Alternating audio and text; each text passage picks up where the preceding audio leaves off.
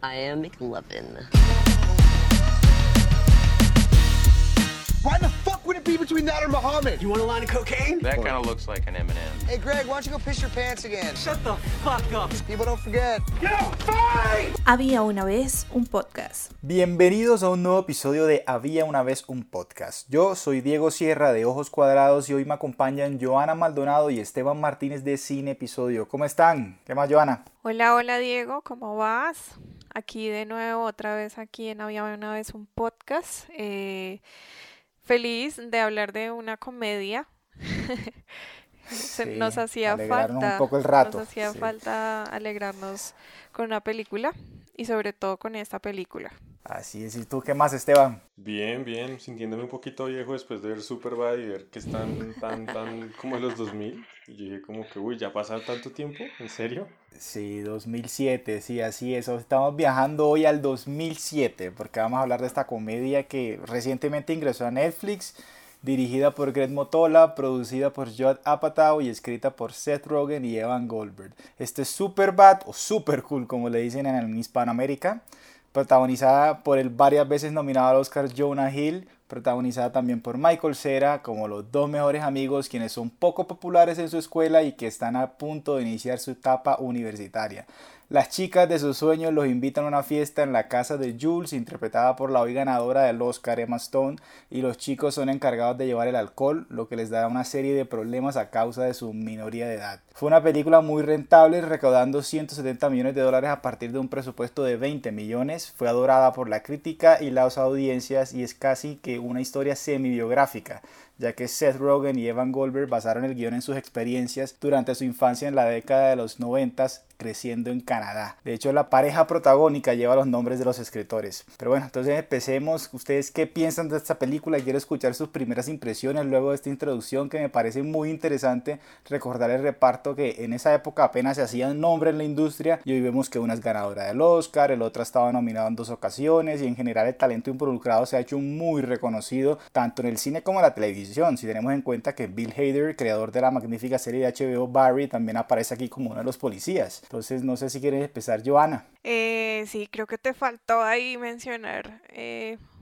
uno de los amigos que tampoco no es querido por nadie ni tampoco por estos dos protagonistas que es Fogel o McLovin que tiene una experiencia también em, en otra línea narrativa bastante interesante justamente con estos dos policías y pues nada, o sea, la película lleva una historia y creo que está muy bien construida y tiene un- una edición bastante interesante. Bueno, a mí me encantó, la verdad. La volví a ver y sigue siendo igual de chistosa, que eso es lo que de pronto me da un poquito de miedo, ¿no? Que a veces uno ve esas películas con nostalgia y uno dice, bueno, ese- en su momento eso fue, pues qué sé yo, un cague de risa, pero pues ahorita puede que no Sí. sea tanto. Pero yo lo vi y se nota que ese guion lleva como años eh, en construcción porque se nota muy sólido, no, no hay baches, pues, o no siento que haya baches en la película. Siento que la verdad cuentan muy bien la, la historia de punto A a B a C y, y se acaba y uno queda pues contento y la verdad me, me encantó. Creo que es una cosa con la que cualquier persona se puede re- eh, identificar en ciertas partes. Sí, muy de acuerdo con lo que dices. Dos cosas. Uno, lo del guion. Creo que es un guion que le tardó a ellos mucho tiempo, ¿no? Porque lo empezaron a leer cuando estaban en el colegio y, y, pues la, lo terminaron ya de adultos trabajando en el cine. Entonces sí, es cierto lo que, lo que mencionas. Y lo otro es que es una película que también la volví a ver ahora 13 años después y, y sigue funcionando. No es que por el contexto de hoy en día ya no da risa, ¿no? Se mantiene. Me gustó mucho eso. Sí, yo creo que yo creo que lo que lo que más entretiene la película es como las dinámicas de los personajes, como que cada personaje se lleva bien y se lleva mal eh, con otro personaje y cada uno tiene como su conflicto y eso como que genera demasiado, demasiada, demasiada risa en muchas partes. Sí, los tres son como tres freaks diferentes, ¿no? O sea, Seth es como el chico que quiere ser cool, pero es gordito. Eh, Evan, pues es todo el niño bueno, tierno, es todo quieto. Quieto. De hecho, él tiene muchos papeles así en otras películas, como que es muy quieto y se le da muy bien ese, ese, ese tierno tonto. Lo, hace- lo hace perfecto. Sí. Y pues está Fogel, que es eh, que él es súper loquito, pero pues eh, tiene su carita de ñoño. Y pues los dos, los tres freaks son muy, muy interesantes. Y todo lo que les pasa es mucho mejor que lo que vive cualquiera en una fiesta cualquiera de viernes. Sí, pero sí, yo también, o sea, yo soy muy fan de esta película, la verdad, porque primero me gustan las películas que ocurren en una sola, en una sola noche. Y eso que tú dices que todo eso que le va pasando en, para ir a una fiesta, a mí me encanta eso, ver cómo todo transcurre en esa noche. Y, y lo que mencionaban, el, el elenco, yo creo que los actores, se nota, uno dice, esos manes en la vida real tienen que ser amigos. Es que tienen una química impresionante. Y, y no solo son buenos actores, que lo demostraron hace 13 años y hoy ya la vemos, y que Jonah Hill ya ha estado dos veces nominado, y, y Michael Cera, lo que decimos, hace ese papel perfecto. Pero uno en serio dice, estos manes se conocen, se la llevan bien y tienen una gran química. No, y tienen una relación bastante interesante. Digamos que a veces la relación cuando uno tiene un mejor amigo, así como son Evan y Seth, es una relación tanto que se vuelve matrimonial. ¿Sí? Entonces vemos a Seth cómo se convierte en la esposa de esa relación y cómo trata a Evan y cómo se pone bravo porque ellos dos Se pone celosa sí, con Fogel, celoso. se va a vivir con Fogel. porque se va a vivir con Fogel, entonces es como ver esa separación que va a haber a futuro y por la que él está sufriendo bastante. Claro, y hablando de la química entre los actores, yo creo que no solamente es el, como el trío principal, eh, sino también cuando forman una especie de, de amistad eh, Fogel y, y los policías. O sea, son, yo creo que, o sea, en esa parte que, que le empiezan a revelar, pues, porque, porque es que mm, como que se, junta, se juntaron con él, yo creo que uno ya entiende como toda la situación. A mí me encantó como toda esta dinámica, eh, las situaciones tan, eh, si bien como que son cotidianas, eh, son como tan absurdas en muchos momentos como la famosa eh, tarjeta de identificación. Exacto, es que son situaciones que uno o de pronto pasó en su adolescencia o, o sabe de alguien que pasó, entonces son reales, pero ellos lo exageran, lo llevan a un punto en que lo hacen muy cómico. Pero no pierdan lo verosímil, que es lo interesante. No, de acuerdo, de acuerdo. Y, y, y creo que el guion está tan bien escrito que tiene unos diálogos y unas escenas tan memorables que, o sea, yo a día de hoy todavía me encuentro repitiendo algunas frases en el día a día. Eh, a veces cuando, cuando estoy, me toca comer solo, siempre me, me acuerdo de Steven Glansberg. ¿Se acuerdan de ese chico? Ah, sí, sí, sí.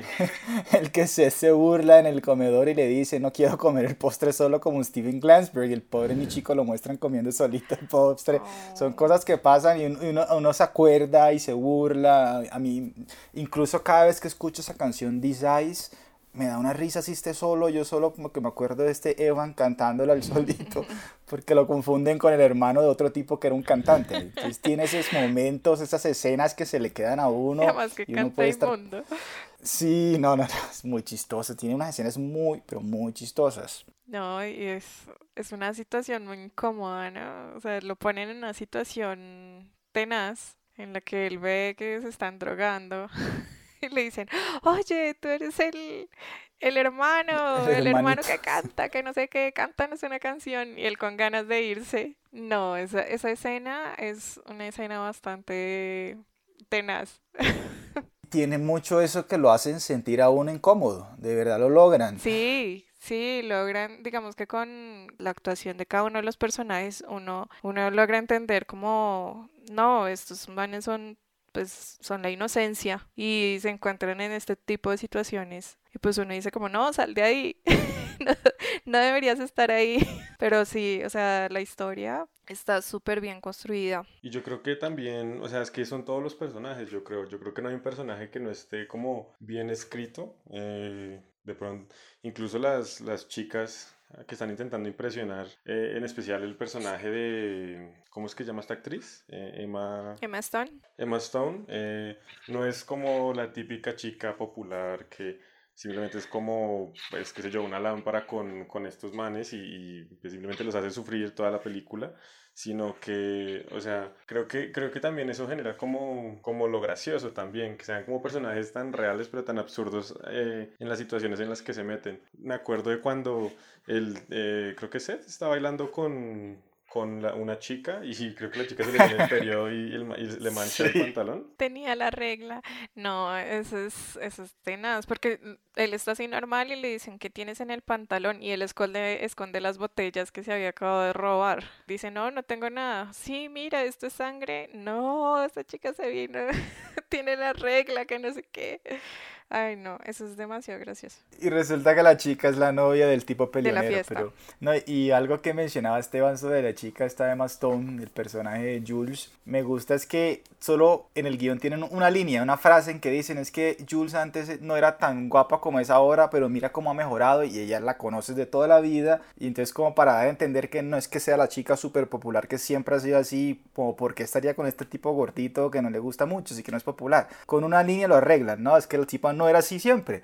De un día, un verano, cambió y, siguen siendo amigos. Y se interesa el tipo porque tampoco es superficial. Entonces la película también tiene ahí su tono emotivo, chévere. Tiene, eh, tiene un mensaje lindo. Sí, de hecho, pues finalmente no se termina por resolver si ellos dos van a ser pareja. Simplemente es como que son amigos, se conocen y pues él tiene su intención y ella pues simplemente es como no, o sea, pues ahí miramos. Otro día será.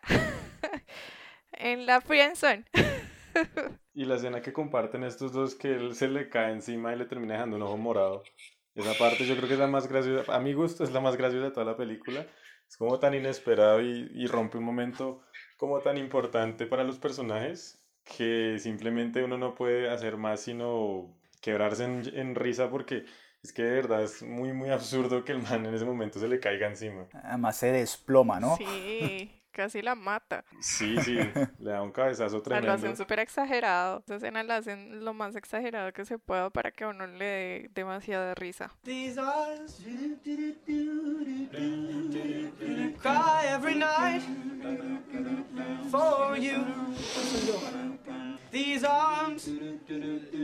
Bueno, entonces hablemos ya como estamos mencionando ya escenas que incluso van bien adelante en la película, estamos un poquito en spoilers, hablemos ya de escenas y momentos específicos que, que, todavía se recuerdan, ya yo les comenté uno, pero ustedes cuéntenme cuáles son esas escenas que se le quedaron en la cabeza o conversaciones o frases, si quieres empezamos a hablar contigo Esteban. Una escena que se me viene de momento a la cabeza es cuando Fogger está con los policías, le están enseñando a disparar. Me encanta como, como digamos, eh, los policías son como, no sé, que uno, que uno entiende por qué son como tan perdedores como ellos lo, como ellos lo son, pues, y, que, que se sienten como casi que saliendo con ellos, pero de jóvenes. Entonces es muy, muy gracioso como toda esa dinámica de querer como enseñarle cosas y no sé, me encanta esa escena, la verdad.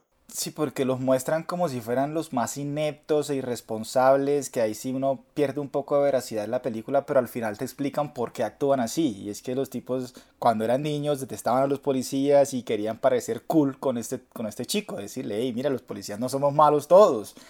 Entonces por eso actúan así, lo llevan en esas noches de locura al pobre Fogel. De hecho, se vuelven como los hermanos mayores. Sí, de acuerdo. Casi que le enseñan como, es casi como que mostrándole a la juventud que no, que nosotros no somos como qué sé yo, solamente los que se tiran la fiesta, pues, sino que... De acuerdo. Pero pues, pero, y en especial me gusta el personaje de Seth Rogen, creo que de los dos policías es el más, es el que tiene como las mejores líneas, entonces pues me, encanta la verdad ese personaje. No, pero digamos que ellos tienen como su lado oscuro, ¿no? O sea, cuando estrellan a Seth, que dicen que tienen ahí como su plan, como así decirlo, no sé cómo decirlo, como de abuso de autoridad que los botan al piso y les dicen quédense en el piso y le dicen a, a McLovin, lo, lo convencen de que, de que él firme que él no vio que lo estrellan, sino que ellos se botaron a la patrulla. Entonces,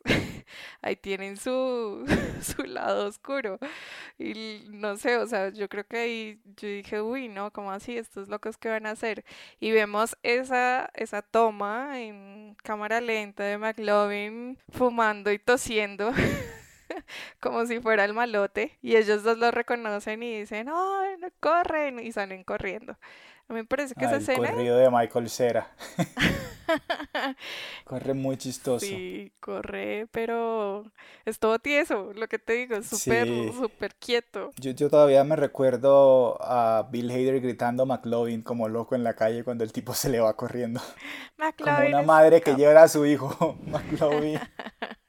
Sí, está escapando, McLovin escapó. No, e- esa escena es buenísima, me parece muy buena. Sobre todo él tosiendo así en cámara lenta. Eh, lo que me encanta de esta película es que logra como esa tonalidad que le quieren dar otras películas, eh, que quiere otras películas quieren imitar más bien, como tipo Proyecto X y cosas así, que le quieren dar como ese estilo juvenil y, y que es como, como osado, pues, pero como que se me hace que muchas terminan siendo como imitaciones. Sí, hay muchos tipos de, de ese tipo de película, de comedia. Y de hecho, pues se vuelve como muy aburrido. Creo que aquí, además de la intención de ir a una fiesta, es la intención de sobrevivir en una noche y lograr llevar, pues su objetivo que es llevar el trago y gustar a estas chicas, a Becca y a Jules. Ay, son de dos amigos que pues se van a separar en el verano, cada uno va a una universidad distinta y no han afrontado ni lo han hablado seriamente todavía, ¿no? Esa,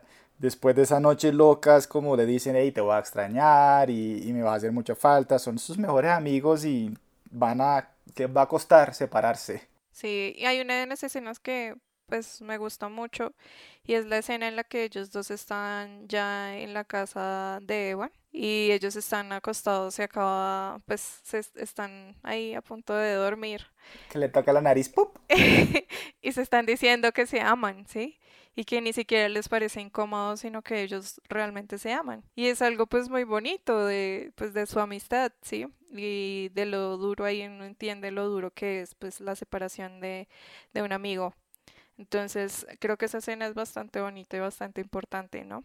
Y más entre dos hombres. Eh, otra cosa es lo que pasa es que muchas películas intentan imitar ese estilo, pero sin tener como lo que se me hace que esta película le trae a ese género como a- juvenil eh, y es que le da como una especie de corazón pues a, a los personajes, ¿no? Le da como un- una razón y se siente como una película bastante personal, sí, obviamente es de, de experiencias de los, de los escritores y justamente eso se siente dentro del, dentro del guion, que, que creo que las otras se, se hicieron como que, bueno, esto pegó, entonces pues vamos a hacer la misma fórmula, pero sin hacer lo mismo, entonces... Sí, de acuerdo. De, de hecho, Seth Rogen debía interpretar a Jonah, el personaje de Jonah Hill, que se llama Seth, como él.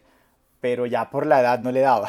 Ya no, no parecía un niño de colegio, entonces pues hizo del policía. Pero es que se nota que es casi que una biografía de esos pelados que se pusieron a hacer sus experiencias vividas y obviamente exageradas, otras cosas. ¿Quién sabe si alguno de ellos era el que dibujaba penes cuando era niño? De pronto, de pronto. Yo creo que ese es. Me parece que Sí, sí, ti- ti- tiene pinta. Pero e- esa, esa es otra escena que me da mucha risa porque el Becca es a bitch, Becca es una desgraciada y el tipo, pero ¿por qué? Cuéntame, no me molestes. Y el tipo, todas las comidas que tenían forma de pene me las prohibieron. Los créditos están como con todos los dibujos y de, de los penes, ¿no? Y esos dibujos cada uno y representan a veces como películas, eventos eh, históricos. Es bastante interesante, es chévere. Sí, a mí me parece que tiene muchos momentos así, como que está muy bien pensado. Lo que decía el Esteban al principio es que es compacto ese guion, no tiene baches, cada diálogo, cada escena está muy bien construida. Se nota que lo pensaron mucho y, y- y son esos detallitos que generan muchas risas en donde menos lo esperas. Sí, Yo creo que le hemos tirado muchas flores a la película, entonces quiero es preguntarles si hay algo que no les gustó o que le cambiarían. ¿Hay algo? Si hay algo que le cambiarían. La verdad, en este momento me tocaría pensar, o sea, me tocaría pensar demasiado porque ¿qué le cambiaría yo? pues digamos que tiene unos momentos muy chéveres en cuanto a construcción, en cuanto a edición. Tiene momentos muy chéveres, digamos como en el momento en el que muestran como su problema de dibujar penes, muestran como diferentes formas de cómo lo dibujaba con pintura, con lápiz, con eh, aerógrafo, con... Y, esa, y ese tipo de cosas lo muestra muy, muy chévere. Creo que al inicio hay otra que no recuerdo muy bien, pero ese, ese tipo de cosas hace que la película pues sea diferente y sea también interesante y le ayuda mucho. No son muchas, creo que ese tipo de ediciones que tiene la película son por lo menos unas, eh, no sé, como tres o cuatro en la que muestra detalladamente las cosas y a mí me parecería que me hubiera encantado ver más ese tipo de como de cortes en diversas partes de, de la película. Pero de resto, así que yo diga, mm, pues tal vez, no sé, como incluir un poco más una historia de la chica con la que Fogel eh, termina, como una, un contexto mejor, porque pues ella aparece y él simplemente baila con ella y ya. Pero pues de pronto algo más hubiera sido también chévere, pero no, o sea, creo que... Sí, yo creo que las chicas en general no las desarrollan mucho, pero pues a la final es sobre estos dos amigos y Fogel, ¿sí? Y pues yo, yo no tengo muchos problemas con la película, a mí me encanta la verdad y como dije la repetí hace poco y, y, sigue funcionando. Al principio lo único que decía estos policías ya son demasiado tontos, demasiado irreales, pero uno al final entiende por qué los muestran así y, y funciona. Y, y, también tiene sus cosas bonitas, no todos son chistes de penes y sexo, tiene también sus, su tema serio, los dos amigos, la amistad, yo creo que casi cualquier adolescente ve algo reflejado ahí, entonces, no, yo no tengo nada, nada para quitarle o cambiarle. Yo, bueno, no sé, pues digamos, yo, pero es que ya es como por, como por decir algo, pues en cuanto a eso. Um, y es que como que el apartado técnico no muchas veces es sorprendente, si bien el guion, como el, lo, narrativo le gusta a uno mucho, mmm, se me hace que, por ejemplo, qué sé yo, la foto o el sonido, pues es como muy, muchas veces termina siendo como, bueno, como cualquier cosa, yo siento, pero pues, o sea, ya es como porque de pronto yo he visto como comedias que me gustan, que tienen como un apartado técnico muy impresionante, que digamos no dicen como, bueno, es una comedia, entonces grabémoslo como, pues sí, como, como se grabaría una película normalmente, sino películas como Escondidos en Brujas, cuestiones así, tienen como que se nota que le meten mucho, mucho, mucho tiempo a, a entender eh, que pronto a veces el chiste puede ser, qué sé yo, dentro de la misma visual, un sonido, cosas así. Entonces, pero sería como lo único y eso es algún detallito como pequeño, pero ya es como que, como por decir algo. Bueno muchachos, ya nos toca ir cerrando. ¿Qué comentarios finales tienen sobre Superbad, Joana? Bueno, pues es una, si no la han visto, que yo creo que pues mucha gente ya la ha visto o no la recuerda, pues es una película recomendada para reír, para disfrutar y es una película que pues representa como el valor de la amistad. Nada, recomendadísima y ya. A mí me gustó mucho, yo creo que si ya se la han visto vale la pena repetírsela, es de esos, creo que yo diría que clásicos modernos, eh, eh, lo que en, en, su época tal vez fue, qué sé yo, The, Bre The, The, Breakfast Club, creo que se llama, o algún tipo de comedia de pronto juvenil del, de los 80s, 90s que tanto muestran. Eh, esto es como ese tipo de películas para hoy en día. Yo creo que representa muchísimas cosas para la gente que creció en la época como de los 90s, 2000. Y a mí me encanta y yo creo que, o sea, véansela si no se la han visto y bueno, cósenla. Sí, de acuerdo. Para mí esta también es muy chistosa. Lo fue en el 2007, lo sigue siendo hoy. Eh, no es solo para adolescentes, creo. Esto es pasada para todo el mundo. Es muy chistosa. Cualquiera que la vea la, la, va a disfrutar. Claro que es un tipo de humor con, muy específico, muy particular, con algunos chistes pasados. Es vulgar. Y, igual si conocen las películas de Yoda Apatow, pues saben ya lo que van. Les va a gustar. Creo que es de las mejores que han producido él. Tiene ese elenco magnífico, como ya lo mencionamos. De hecho, muchos de esos pues ya hoy los vemos en otras series o películas y todos ya son súper famosos. Creo que la única son como Becca y la otra chica de Fogel, del resto todos carreras exitosas. Y, y sí, es súper recomendada, en serio véanla si no la han visto y como dice Esteban, si ya la vieron, repítanla, van a reírse otra vez. Entonces, pues esto ha sido nuestro punto de vista de Superbad. Ha sido todo por hoy. Yo soy Diego Sierra de ojoscuadrados.com. Me acompañaron Joana Maldonado y Esteban Martínez de arroba sin episodio. Unas últimas palabras si quieren despedirse. Una película como esta no la pueden encontrar ya después. En realidad este tipo de películas creo que terminó su ciclo y ya no, no creo que hayan, así que recomendadísima para que se la vean. Les recuerdo a todos que visiten nuestras redes como arroba sin episodio. También visiten a Diego en arroba ojoscuadrados.com y que tengan un buen día. Chao, chao.